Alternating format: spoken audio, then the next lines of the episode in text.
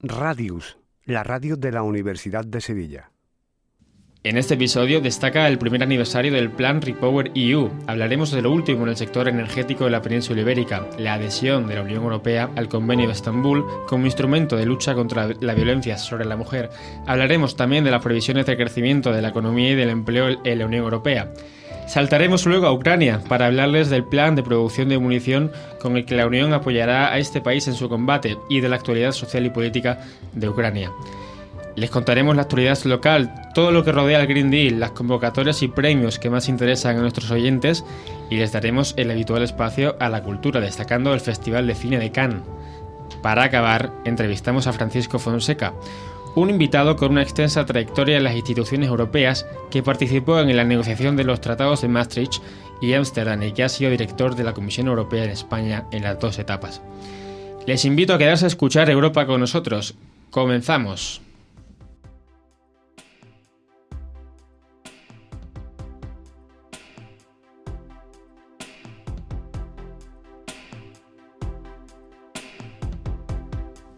Repower EU es el plan de la Unión Europea para una energía asequible, segura y sostenible, y cumple un año. Lanzado en mayo de 2022, ha tenido que hacer frente a las dificultades y a la interrupción del mercado mundial de la energía a causa de la invasión rusa de Ucrania. Este plan está ayudando a ahorrar energía, a producirla de forma limpia y a diversificar los suministros energéticos, a la vez que protege a los ciudadanos y a las empresas de la Unión Europea. Además, sirve de apoyo a Ucrania al disminuir la compra de gas ruso, lo que hace reducir las posibilidades de financiación de su agresión injustificada.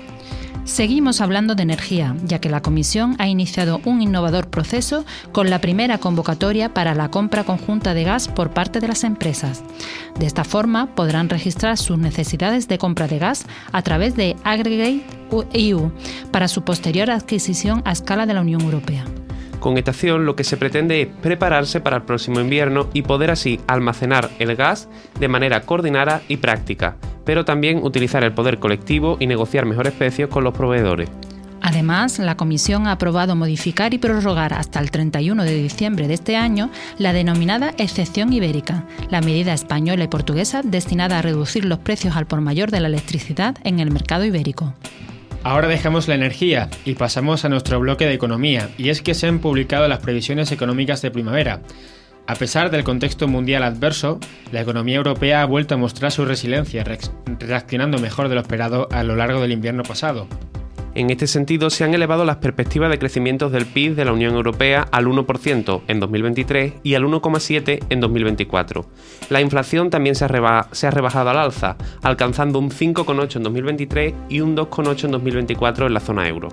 Por otra parte, la tasa de desempleo en la Unión Europea alcanzó en marzo de 2023 un mínimo histórico, situándose en el 6%, mientras que las tasas de participación y empleo se han situado en los máximos. En el caso de España, tras el fuerte crecimiento experimentado en 2022, en el que se alcanzó la cifra del 5,5%, se espera que la economía se ralentice en 2023. Estos resultados positivos se derivan de un primer semestre favorecido por la reactivación del consumo privado y el repunte del turismo. Sin embargo, se espera que el crecimiento vuelva a acelerarse en 2024 gracias a la resistencia del mercado laboral y a la ejecución del plan de recuperación y resiliencia. Además, se prevé que la inflación general se modere gracias a la bajada de los precios de la energía. Seguimos con cuestiones relacionadas con la economía, ya que la Comisión ha presentado una serie de propuestas para aplicar la reforma más ambiciosas de las normas de gobernanza económica de la Unión Europea desde la crisis económica y financiera. El principal objetivo de estas propuestas es reforzar la sostenibilidad de la deuda pública y conseguir un crecimiento sostenible e inclusivo en todos los Estados miembros. Esta propuesta preparará a la Unión Europea para los retos del futuro y apoyará los avances de la economía verde, digital, inclusiva y resiliente, convirtiendo a la Unión en una potencia competitiva, mientras simplifica la gobernanza económica. Pasamos ahora a analizar la política exterior de la Unión Europea. Durante este último mes, haciendo especial mención a Moldavia. Este país ha dado varios pasos adelante en su integración en el mercado único europeo. Y así, gracias al mecanismo Conectar Europa, los planes moldavos pueden solicitar financiación para proyectos de interés común en áreas como los transportes, la energía o la digitalización. También la Comisión ha propuesto para Moldavia la renovación de la suspensión de aranceles y contingentes en relación con las importaciones procedentes de este país por un año más. Con esta decisión, la Unión Europea envía una señal clara de su pleno apoyo a la economía de Moldavia. En cuanto a las noticias sobre tecnología, tenemos que hablar en primer lugar de la adopción por parte de la Comisión de una recomendación sobre lucha contra la piratería en grandes eventos deportivos. Además, quiere motivar a los Estados miembros a luchar contra las retransmisiones no autorizadas. Del mismo modo, la Comisión ha nombrado, cumpliendo con la Ley de Servicios Digitales, el primer conjunto de plataformas en línea y motores de búsqueda de gran tamaño. Las plataformas han sido designadas teniendo en cuenta su volumen de usuario. Según la directiva, las empresas tendrán que cumplir con la totalidad de las obligaciones que se contemplan en esta directiva. El objetivo es proteger a los usuarios cuando utilizan estas plataformas en línea, especialmente a los menores especialmente vulnerables. También se exige a estas plataformas que evalúen y mitiguen los posibles riesgos sistémicos y proporcionen contundentes herramientas para la moderación de contenidos. Cambiamos de tema y hablamos sobre las propuestas de la Comisión para luchar contra la corrupción en la Unión Europea y en todo el mundo, cumpliendo así el compromiso asumido por la presidenta von der Leyen en su discurso sobre el Estado de la Unión de 2022. De esas propuestas podemos destacar una mejor comunicación sobre la lucha contra la corrupción, normas más estrictas para combatirla y una ampliación de las sanciones de la política exterior y de seguridad común de forma que abarquen los actos graves de corrupción. Y ahora hablamos de política de cohesión, porque sigue trayendo buenas noticias, y es que se espera que esta financiación apoye la creación de 1,3 millones de puestos de trabajo y aumente el PIB de la Unión Europea en 0,5% por término medio para finales de la década y hasta un 4% en algunos Estados miembros. Estos datos vuelven a demostrar que la política de cohesión es el principal instrumento de inversión a largo plazo en la Unión Europea. Contribuye a reforzar la cohesión económica, social y territorial de la UE, corrige los desequilibrios entre países y regiones y responde a las prioridades políticas de la Unión. Pasamos ahora a política de la competencia. La Comisión ha abierto una investigación sobre posibles prácticas contrarias a la competencia por parte de Renfe en la venta de billetes de ferrocarril en línea. La comisión evaluará si Renfe ha abusado de su posición de dominio en el mercado ferroviario de transporte de viajeros en España. Tras la fase de investigación, la comisión tomará una decisión al respecto sobre si Renfe ha infringido o no la competencia en la Unión Europea. Seguimos hablando de competencia, con el visto bueno de la Comisión a la compra de Activision Blizzard por parte de Microsoft, histórica fusión para el mundo del videojuego. Tras su investigación, la comisión llegó a la conclusión de que la adquisición propuesta, aunque condicionada, no plantearía problemas de competencia y reportaría importantes beneficios a la competencia y a los consumidores. Continuamos con noticias sobre la protección de la propiedad con varias medidas tomadas recientemente por la Unión Europea. En primer lugar, ha armonizado sus normas sobre la propiedad intelectual industrial y las patentes para impulsar la innovación, la inversión y la competitividad en el mercado interior. Esta armonización de medidas contribuirá a aumentar la eficacia del sistema de patentes, eliminando la, fragmentación del mercado único, reduciendo la burocracia y aumentando la eficiencia. Además, se ha propuesto el impulso de la protección de productos artesanales e industriales europeos dentro de los Estados miembros de la Unión Europea y en el resto de países del mundo. El reglamento propuesto pretende proteger la propiedad intelectual e industrial de productos artesanales basados en la originalidad y autenticidad de las tradiciones de las regiones. Hablamos ahora de salud. La Comisión ha planteado una propuesta para reformar la legislación farmacéutica para unos medicamentos más accesibles, asequibles e innovadores. El objetivo es hacerla más ágil y flexible y adaptarlas a las necesidades de los ciudadanos y a las empresas de la Unión. De esta manera, las medicinas estarán disponibles y serán más accesibles y asequibles, respaldando así la innovación, la competitividad y el atractivo de la industria farmacéutica de la Unión Europea, al mismo tiempo que se promueven normas medioambientales más estrictas.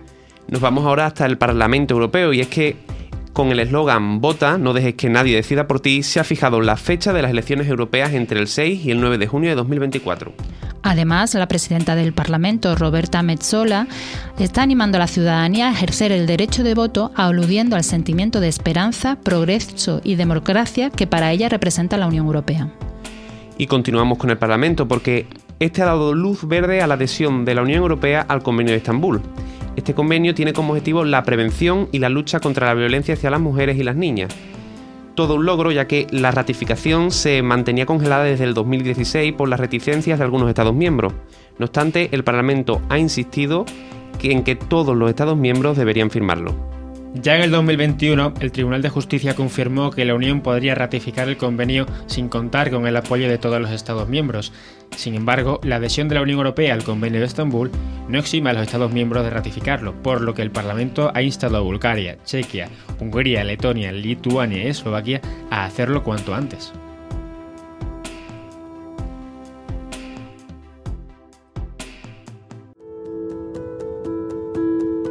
Eres de la Universidad de Sevilla y quieres crear un proyecto de radio. Con Radius puedes conseguirlo. Tienes la oportunidad de compartir tu programa con toda la comunidad universitaria. Inscríbete en la próxima convocatoria y forma parte del equipo de Radius. ¿A qué esperas? La inscripción está abierta desde el 15 de mayo hasta el 15 de junio. Radius la radio de la Universidad de Sevilla.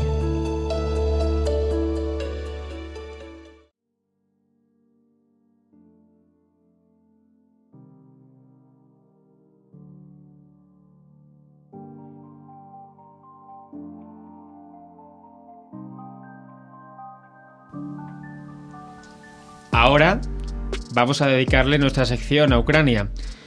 Cuéntanos, Juan, ¿qué novedades ha habido este mes? Este mes la Comisión ha adoptado la Ley de Apoyo a la Producción de Municiones, que tiene por objeto potenciar la capacidad de producción de la Unión Europea y hacer frente a la falta de munición y misiles, así como de sus componentes, reforzando la posibilidad de reacción y la capacidad de la industria de defensa de la Unión Europea. Por otra parte, la Comisión Europea también ha adoptado medidas preventivas, excepcionales y temporales que afectan a cuatro productos agrícolas, el trigo, el maíz, la colza y las semillas de girasol, y su objetivo es aliviar los cuellos de botella logísticos que afectan a estos productos en Bulgaria, Hungría, Polonia, Rumanía y Eslovaquia. Hablamos ahora en la perspectiva social. El número de personas refugiadas por la guerra de Ucrania con protección temporal en la Unión Europea ha caído un 3% en marzo, hasta los 3,9 millones según los datos de la agencia Eurostat. La mayor caída que se produjo en República Checa, Suecia y Polonia, mientras que ha aumentado en Alemania, Italia y Rumanía. Asimismo, la Unión ya tiene sobre la mesa el undécimo paquete de sanciones contra Rusia, que en esta ocasión no solo afectará a Rusia, sino a países terceros, especialmente en Asia, que ayuden a Rusia a sortear las sanciones europeas.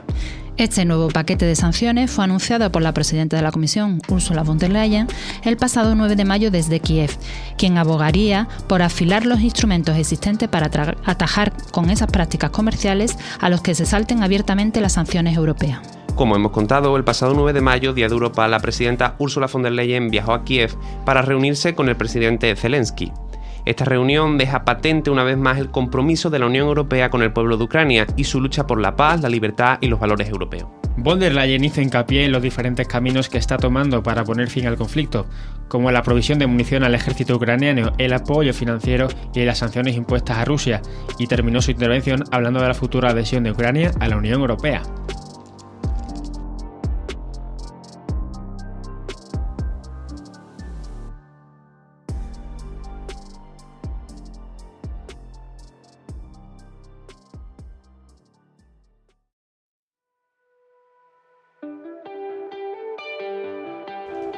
Comenzamos ya nuestro espacio de noticias locales, donde girarán en torno al mes de mayo, y no tanto porque es el mes de María, sino porque los europeístas celebramos San Schumann, es decir, el 9 de mayo, fecha en la que se firmó la Declaración de Schumann y que se declaró como el Día de Europa. Pues bien, para empezar esta efeméride, muchas instituciones de nuestro entorno organizaron actividades en torno al proceso de integración europea. Violeta, cuéntanos, ¿qué es lo que se hizo desde la Junta?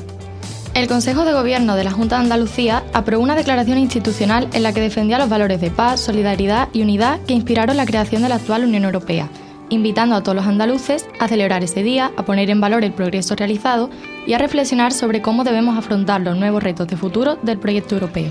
Asimismo, la Consejería de Desarrollo Educativo y Formación Profesional, con motivo del Día de Europa, instó a los centros docentes a celebrar el 9 de mayo con iniciativas que se desarrollaron en horario lectivo para poner en valor y acercar al alumnado los valores democráticos que inspira la Unión Europea. Por su parte, la universidad no estuvo ajena a la celebración de esa efeméride y la jornada festiva comenzó con la tradicionalizada de bandera en la puerta del rectorado, amenizada con un cuarteto de cuerda interpretando el himno de la alegría. Posteriormente, el acto fue completado con un seminario sobre autonomía estratégica en la Unión Europea organizado por el Centro de Documentación Europea. Pero no se acabaron ahí las actividades, sino que también se organizaron otras actividades más lúdicas, como la emisión de la película Alcarrás, nominada a los premios Lux en el cine del CICUS, la organización de un cuentacuentos sobre la Unión Europea en el Instituto Juan de Mairena y una queda de Europa con Joaquín Almunia. Y seguimos con una noticia que interesa mucho a nuestro sector automovilístico, y es que la Comisión ha aprobado un régimen de ayudas por valor de 837 millones de euros para apoyar la producción de baterías para vehículos eléctricos y conectados, con el fin de fomentar la transición a una economía de cero emisiones netas. Y terminamos esta sección con buenas noticias.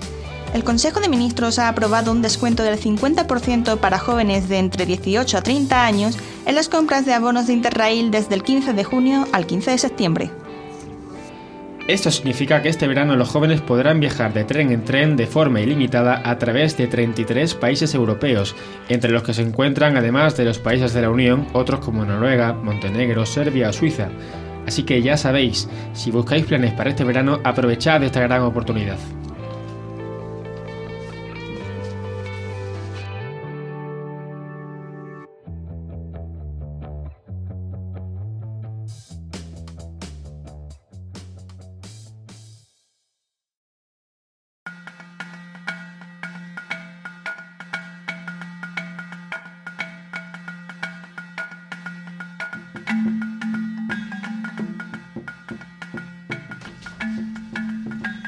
Pasamos ahora a nuestro espacio de Green Deal. El Parlamento Europeo se ha posicionado contundentemente a favor de los productos sostenibles y duraderos, aprobando un proyecto de directiva para mejorar el etiquetado de los productos y su durabilidad. Con ello, se pretende acabar a su vez con la publicidad engañosa prohibiendo aquellos reclamos que sean del tipo respetuoso con el medio ambiente, natural, biodegradable o ecológico, si no están respaldados por pruebas específicas. Para simplificar la información sobre los productos, la Eurocámara está a favor de que solo se usen ecoetiquetas que están detrás de unos sistemas de certificación oficiales o respaldados por la Administración. Otra propuesta que ha salido adelante ha sido la reducción de emisiones de la aviación mediante el fomento de combustibles sostenibles. Se trata de un acuerdo que alcanzaron el Parlamento Europeo y el Consejo en el marco del programa Refuel EU Aviation, con el que se continúa el camino emprendido hacia la descarbonización del sector aéreo que exigirá a los proveedores de combustible que combinen el queroseno con combustibles sostenibles.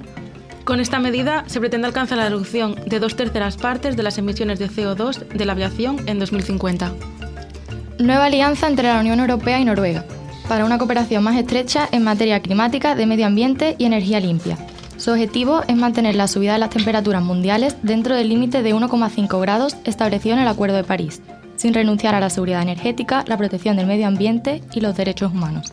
La Unión Europea estaría buscando independizarse en 2028 del gas ruso mediante energías renovables.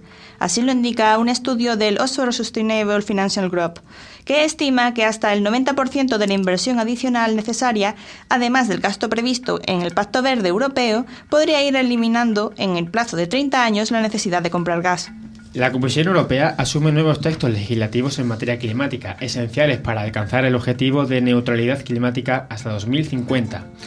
Tras la votación favorable del Parlamento, a principios de mayo, el Consejo revisó la directiva sobre el régimen de comercio de derechos de emisión, que incluye las emisiones del transporte marítimo y de aviación, un nuevo fondo social para el clima, el nuevo mecanismo de ajuste en frontera por carbono, entre otros.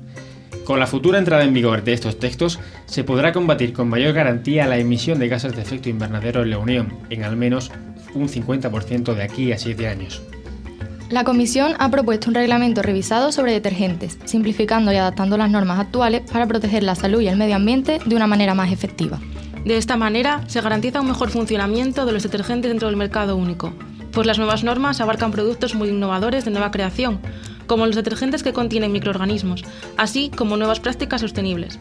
El nuevo reglamento revisado introduce asimismo un etiquetado digital y un pasaporte de productos para detergentes y tensioactivos en consonancia con las normas digitales dentro de los objetivos del Pacto Verde Europeo.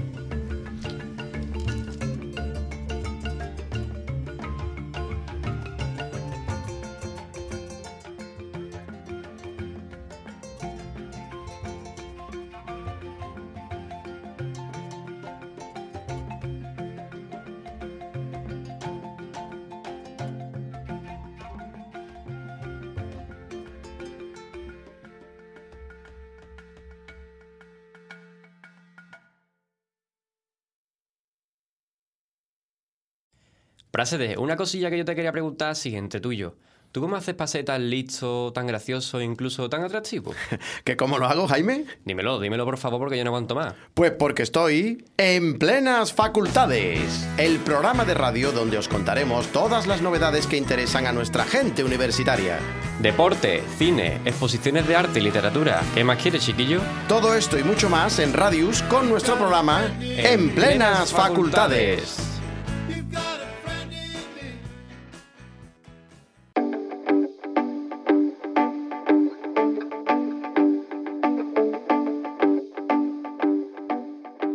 Ahora empezamos nuestra sección de cultura.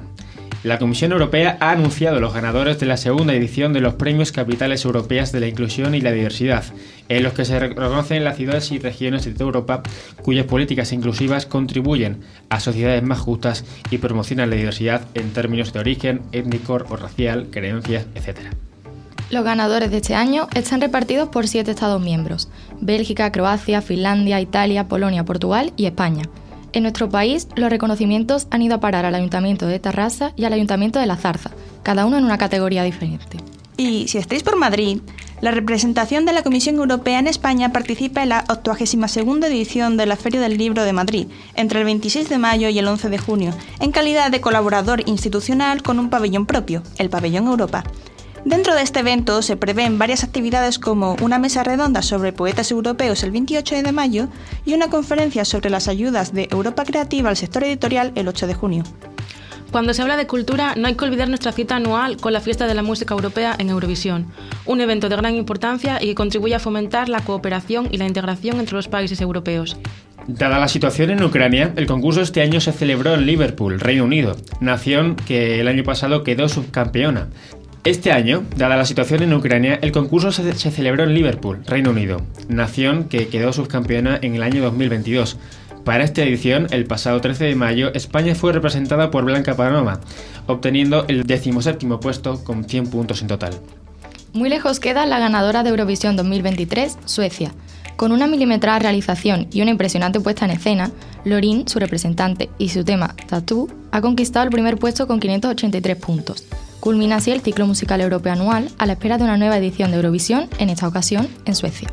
Saltamos ahora hasta la costa azul francesa, ya que en Cannes se ha celebrado el prestigioso Festival de Cine Internacional.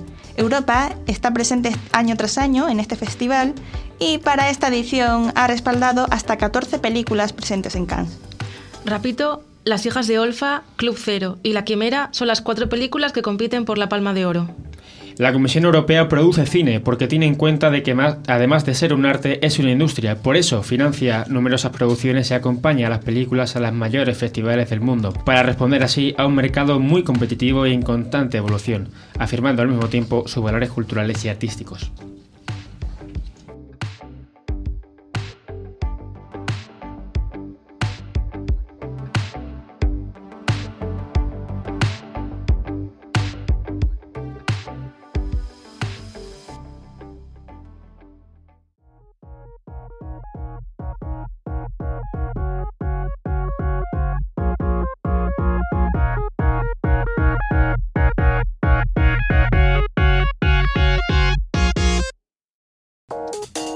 Convocatorias y premios. La Comisión Europea ha convocado ya los premios europeos de la promoción empresarial 2023 con el objetivo de reconocer a todas aquellas políticas locales, regionales y nacionales que fomenten el emprendimiento de pymes.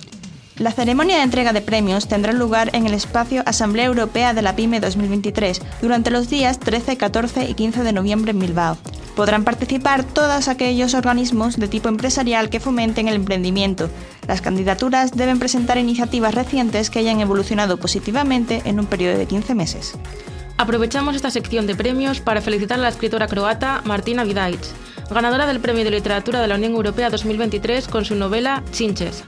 Este premio reconoce a escritores de ficción emergentes de la Unión Europea y celebra nuevos talentos literarios pertenecientes a los 41 países que participan en el programa de Europa Creativa, el programa de la Unión Europea destinado a impulsar los sectores culturales y creativos como el cine, las artes escénicas y la música, además de la literatura. Seguimos con los premios Capital Europea de la Innovación 2023. El plazo para inscribirse seguirá abierto hasta el 29 de junio. Este premio se entrega desde 2014 y pone en valor la capacidad de las ciudades para mantener la sostenibilidad a la vez que absorben la creciente demanda de servicios por parte de sus habitantes. Existen dos categorías distintas. La primera categoría es la capital europea de la innovación para ciudades europeas que poseen al menos 250.000 habitantes y cuyo premio es de un millón de euros. La segunda categoría es Ciudad Europea Innovadora Emergente, para ciudades de 50.000 a 249.000 habitantes, y con un premio de 500.000 euros. El Premio Europeo Carlomagno de la Juventud ya ha sido entregado. El proyecto premiado ha sido una aplicación lingüística para refugiados con sello belga, llamada ILEM, y que recibirá 7.500 euros de premio. Con esta aplicación, los refugiados y solicitantes de asilo podrán encontrar frases útiles, historias y juegos para aprender idiomas y así evitar malentendidos interculturales y acortar las diferencias entre los países de acogida y los refugiados. El pasado 12 de mayo se anunciaron las ganadoras del Premio de Periodismo Europeo Salvador de Madariaga, que recibirán un diploma y una dotación económica de 15.000 euros por su labor de contribución a formar una opinión pública en torno a la Unión Europea. En la categoría de prensa escrita, la ganadora ha sido Laura García, delegada de Europa Press en Bruselas. En radio, María Carou, corresponsal de Radio Nacional de España en Bruselas. Y en la categoría de televisión, la corresponsal internacional y de guerra de televisión española, Almudena Ariza, fue la seleccionada por el jurado. Hablemos ahora de convocatorias. Desde el Parlamento Europeo podrá solicitar la beca Schuman en ámbitos como políticas interiores y exteriores de la Unión, finanzas, derecho, multilingüismo, administración. Comunicación o tecnologías de la información. El plazo está abierto hasta el 31 de mayo. Y sin ir muy lejos, desde el JRC Sevilla en La Cartuja buscan oficial de proyectos. Plazo abierto hasta el 1 de junio.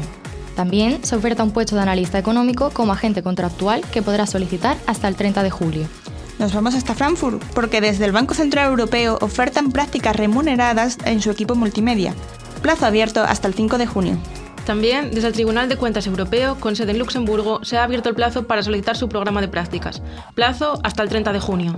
Y por último, viajamos hasta Bucarest porque el Centro Europeo de Competencia en Ciberseguridad oferta dos puestos de asistente administrativo como agente contractual, que puede solicitar hasta el 9 de junio.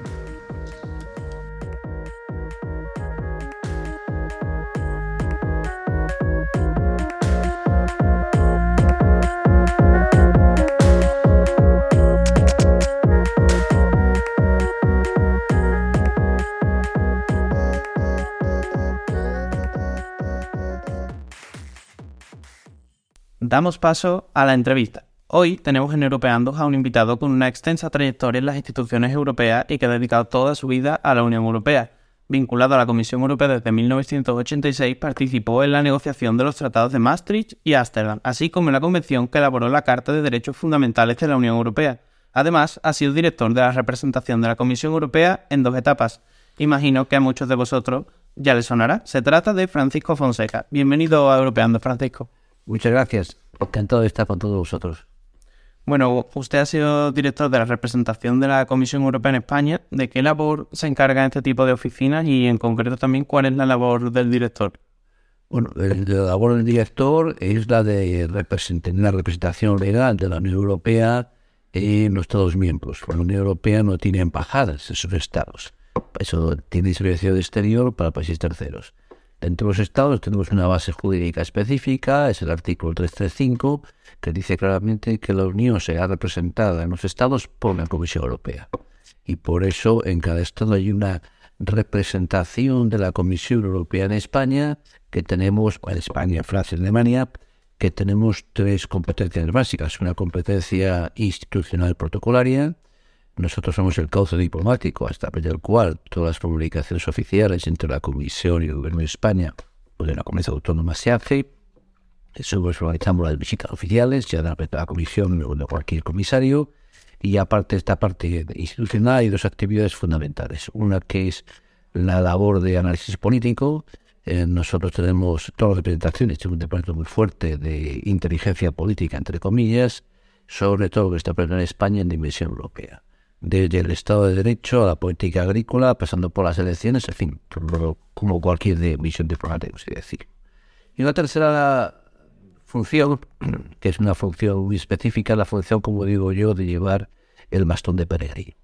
Es la función que consiste en estar presente en el gobierno español, explicando Europa, acercándolo para los ciudadanos. Naturalmente no he hablado porque es obvio, también tenemos una división de comunicación muy importante como cualquier organismo. Esto es lo que hacen las representaciones. Eh, llevamos años escuchando la típica crítica de que la web parece que solo está en Bruselas. Entonces, ¿qué cree, eh, cree que es complicado acercar a la Unión Europea a la ciudadanía española? Pues complicado no es, es complejo, que no es lo mismo. Porque eh, Bruselas eh, tiene, es, gestiona los intereses comunes de 445 millones de ciudadanos, de 27 gobiernos y de multitud de, o de, gobiernos subnacionales o diferentes estados. Esto hace que la, comunicación entre ellos sea forzosamente vertical. Yo no puedo llegar, a Bruselas no puedo llegar a explicar a la ciudadanía en ronda de manera permanente lo que ocurre. Pero pues tenemos las ciudades intermedias, tenemos el Comité de las Regiones, el Comité Económico y Social, la responsabilidad de las administraciones nacionales.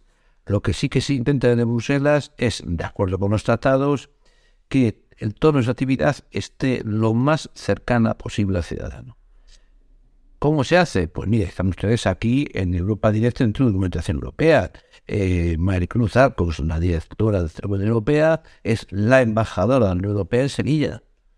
Y, es lo que hacemos. Eh, Maricruz Arcos sabe perfectamente, cuando está por institucional se le da, pero de alguna manera, cuando yo era la Comisión Europea en España, yo no podía cubrir eh, 40 millones de españoles, eh, no sé cuántos miles de ayuntamientos, etcétera, Me hace falta apoyarme en los diferentes relais, como se dice en francés, que existen. ¿Cuál es el problema? Y lo entiendo. Pues el problema es que uno tiene la impresión de que a nivel de intereses, de nivel de comunicación, es mucho, eh, tiene mucho más interés lo que va mal y el conflicto que lo que va bien. Si hay guerra en Ucrania y no se ponen de acuerdo entre el presidente Macron y la canciller Merkel, eso es noticia. Si tenemos, si estamos haciendo un esfuerzo desmesurado para coger en Europa a millones de ucranianos, eso no es noticia porque va bien. Pero bueno, contra esto yo, yo personalmente confieso que no puedo luchar. Bueno, como comenta usted, es muy importante crear esa red de redes que vaya desde la representación hasta los centros que se encuentran en cada una de las provincias. Y bueno, ahora cambiando un poco de tema, la guerra en Ucrania, el Brexit, el coronavirus, los europeos en los últimos años nos hemos enfrentado a desafíos que nos han puesto sin duda a prueba. ¿Cree que estamos ante una Unión Europea fortalecida, ya que se dice que la Unión Europea siempre se refuerza después de las crisis? Sin ninguna duda. El Brexit nos enseñó que tenía razón Felipe González cuando decía aquello de que fuera siempre hace más frío. Y creo que los británicos son conscientes de ello. Fue una gran vacuna frente a otros países que tenían eh, ciertas críticas. La COVID demostró que el momento en que nos podemos haber disuelto como sociedad, hemos hecho tres cosas básicas, es una revolución. Hemos decidido eh, tener un, programa de ayudas, de ayudas públicas a nivel inconmensurable. los programas CERTE en España, por un ejemplo, ha costado 37 mil millones de euros, me parece, de los cuales los 25 mil son fondos propios europeos. Hemos decidido este, poner en conjunto un sistema de investigación para las vacunas, que es lo que ha hecho fuéramos los primeros en tener vacunas. Y finalmente hemos puesto sobre la mesa el famoso plan Next Generation, en el cual se adoptó un tabú fundamental. Por primera vez en la historia, la Unión Europea puede endeudarse en los mercados internacionales de capitales.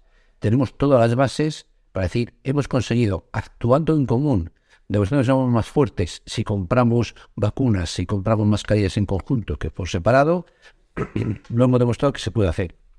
Y el tema de Ucrania, todo el mundo pensaba que los europeos podíamos eh, escondernos atemorizados y estamos en primera línea, no de fuego, pero en primera línea de la respuesta de la comunidad internacional frente a la agresión rusa en Ucrania por dos motivos básicos. Primero, porque hemos visto que la guerra en Ucrania es un ataque frontal a nuestro medio europeo. El gran drama en esta situación es que Rusia ha descubierto que todos sus vecinos no les interesa el modelo ruso, sino el nuestro.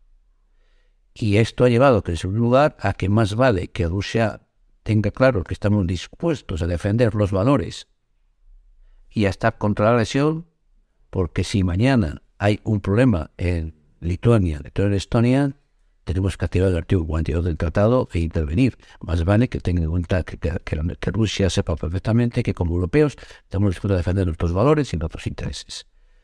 Con lo cual sí, yo creo que estamos en una buena situación política. Bueno, y tras esta reflexión, nos gustaría hablar también de un concepto que ahora está muy en boga en el seno de la Unión Europea, como es el de la autonomía estratégica abierta, que nos impulsan también centros de investigación como el Joint eh, Research Center aquí en Sevilla. Eh, ¿Cómo ve la Unión Europea en este sentido respecto a otras potencias en el mundo? La Unión Europea siempre se ha caracterizado por ser un actor civil, no un actor global, con capacidad militar, con capacidad de influencia, con intereses concretos en terceros países. Esto ha cambiado radicalmente.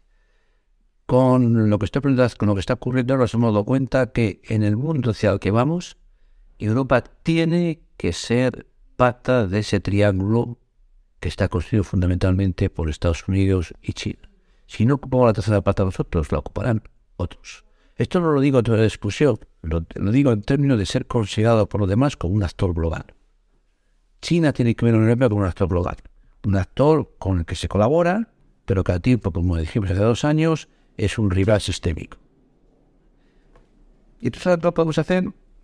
Si decidimos que Europa se dota de capacidades industriales que aseguren esta autonomía. Si Europa demuestra que tiene músculo en materia de seguridad.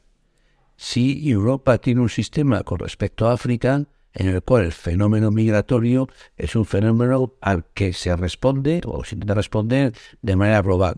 Desde, el crecimiento propio en África, con un partenariado económico comercial África-Europa, hasta el momento en el que se entran las fronteras europeas, que son europeas y no nacionales, y sobre todo con la manera que tenemos de acoger a personas que necesitan un refugio en Europa, sea temporal como los ucranios, sea clásico de asilado o personas que son refugiados económicos, de los cuales tenemos que dar una respuesta. Y esa respuesta se llama medidas de migración legal que tenemos que adoptar a nivel europeo.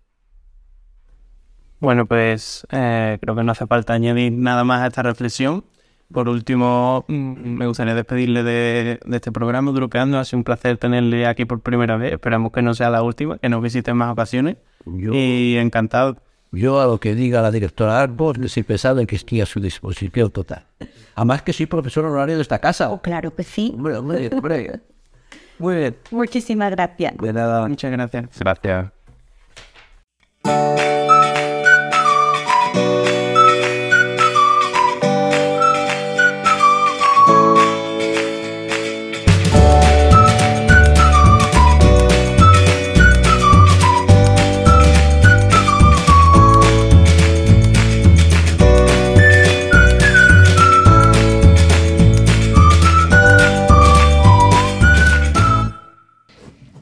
Aquí este episodio de Europeandus, en el que les hemos contado lo más destacado de este mes de mayo, esperando que les haya sido de interés y utilidad. Como siempre, les saluda el equipo que hace posible este programa: Juan José Grau, María José Jiménez, José Manuel Prieto, Manuela Rodríguez, Violeta Muñoz, Marina Rodríguez, Carlos Álvarez y yo mismo, Jaime Asencio.